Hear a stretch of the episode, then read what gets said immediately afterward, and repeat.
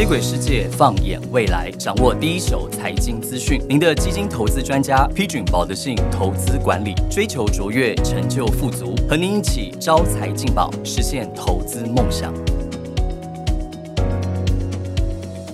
大家好，我是你的好朋友 Ryan，又到了我们招财进宝财经热话题的时间。同样的，今天我来跟大家分享两个非常精彩的热话题，而且是刚出炉的哦。第一则呢是一兆美元俱乐部，大家知道什么是一兆美元吗？其实市场上常常在讲啊，当一家公司的呃股市的市值呢，它已经来到了一兆美元，我们就会把它称作它已经加入了一兆美元俱乐部的行列。但我们知道说，在六月中啊，因为受惠这个人工智慧 AI 的需求大增之次啊，其实美国的晶片大涨，NVIDIA。辉达在六月中正式加入了市值一兆美元俱乐部的一个行列，成为第一个达到此门槛的半导体公司，也是史上第八家达到这项里程碑的一个企业哦。那其他的五家企业呢，包括了像是苹果 Apple，包括了像 Microsoft 微软、沙地阿美石油公司哦，甚至还包括了 Google 跟 Amazon 等等，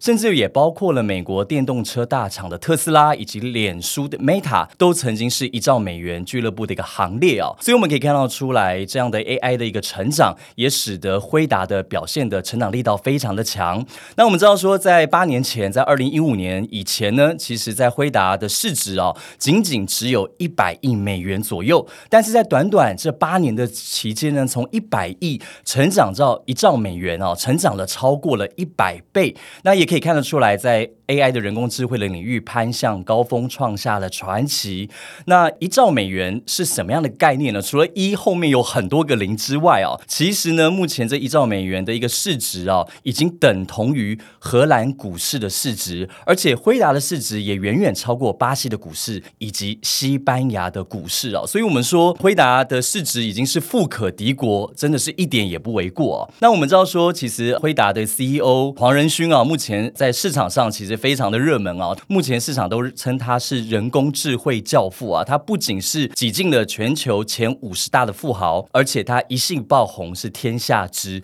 我最记得大家印象最深刻的，应该就是他在台大毕业典礼啊，他勉励毕业生，他有一个经典名言啊，他说：“不管是为了食物而跑啊，或者是为了避免被当成食物而跑，我们都必须要 run，都要跑起来，因为忍受痛苦才能够实现梦想啊！”这个短短。的一句话，不仅是勉励的毕业生，而且也说明了在现今高度竞争的环境啊，唯有进步与成长才能够脱颖而出啊。那我们知道说，其实辉达最有名的就是所谓的 GPU 的呃绘图晶片。那什么是 GPU 呢？我想 Ryan 来帮大家科普一下啊。其实简单的说，GPU 跟过去的 CPU 啊，都是让电脑运作的硬体软件啊，就其实非常类似电脑的大脑，只是说这个 GPU 的处理速度是更快的。那我举个例子来跟大家说明啊，像过去去的 CPU 呢，就像是一家早餐店的大厨。大家想象一下啊，今天如果我们去一个传统早餐店啊，一个大厨呢，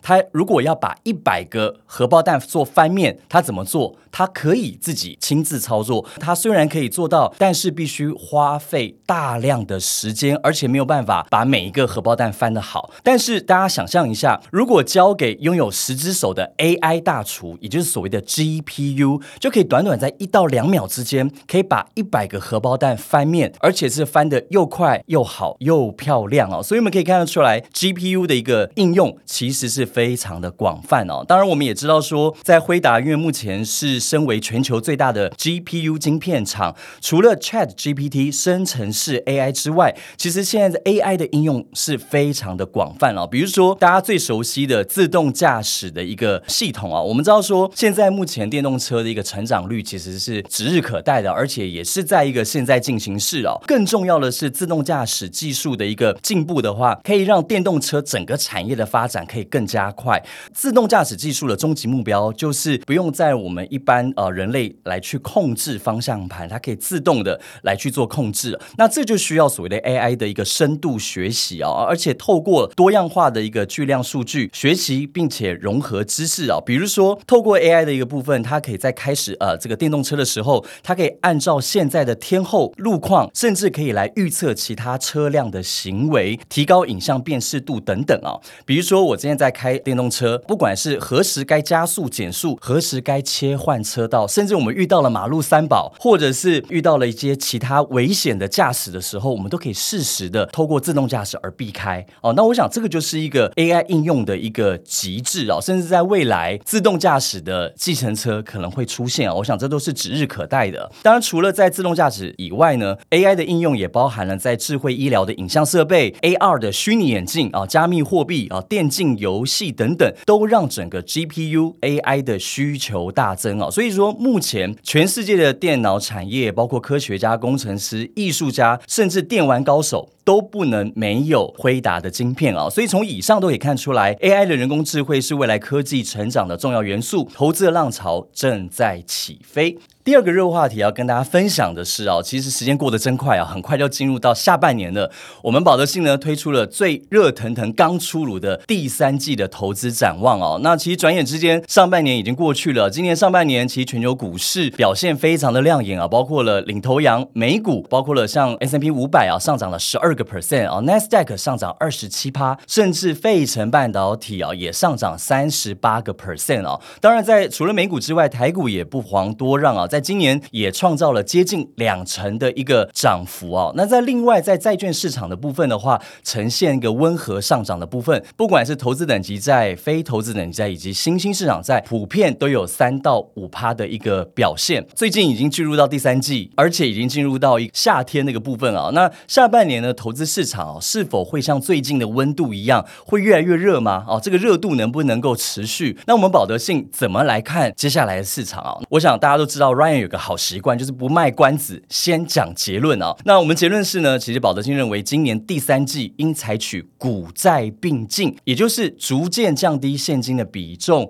而是要陆续进场加码股市跟债券的资产啊。那为什么我们非常看好下半年的这个投资市场？最主要有三个原因啊。哦第一个在总金方面啊，其实就业跟消费的数据是强劲的支撑美国的经济的温和成长。大家呃还记不记得，其实，在五月的时候，我们特别在我们五月的财经热话题有特别大家提到，除了看通货膨胀的数据，我们特别要去观察房租的通膨。那这一次呢，其实房租的一个年增率已经是有所下滑啊，所以可以显示出来说，整体的通膨是放缓了，而且关键的通膨也从高点开始滑落。而且这一次呢，除了房租的通膨之外，其他服务业的一个通膨也明显的滑落，包括了休闲娱乐，包括了这个医疗健保啊、教育、通讯等等，都全数下滑。所以我们可以看得。出来，从去年以来已经累积二十码的升息的政策已经收到了效果。当然，从点阵图来看，今年的下半年这个利率的一个中值离现在还有两码升息的空间，但是升息循环已经步入尾声，是市场非常确定的一个趋势方向了。第二个呢，在股市方面，我们该怎么做呢？当然，我们在对市场上常常还是会面临到一些市场的一些波动，但是我们保德信认为，呃，因为在美国企业获利，在这个科技、啊通讯等 AI。概念股的带领之下，第三季逐渐会恢复正成长啊，所以基本面的好转呢是有益于股市的。那至于说股市该怎么布局，我们建议说应该以美股为主轴啊，包括了兼具价值跟成长题材的医疗类股，还有云端跟电动车等等的新供应链。那另外在新新市场的部分，我们则相对看好台湾啊，因为台股呢，因为受惠于这个整个半导体库存的调整，即将在第三季的落地，而且台股也非常啊受惠于高度成长的 AI。人工智慧的一个商机啊，那最后呢，在债市的部分啊，由于整个升息的循环即将迈入尾声，公债值利率渴望回落，所以在美国投资等级债目前的一个布局的价值是大幅度的一个展现。另外，在非投资等级债的部分呢，目前值利率已经攀升在八个 percent 以上，所以我们建议在债市的部布局，我们建议可以用分批进场的部分，长线保护短线，用平衡式投资级债以及非投资级债都可以做均衡的布局，掌握向上的。机会以及收益优势啊，所以展望今年第三季的投资市场哦，给大家八个字，就是双管齐下，股债并进，就是我的第三季最佳的投资策略。如果大家喜欢我们的节目，记得在 Apple Podcast 以及 Spotify 按下五星好评，并且立即追踪我们保德信招财进宝的节目。谢谢大家的收听，招财进宝，我们下次见。投资一定有风险，基金投资有赚有赔，申购前应详阅公开说明书。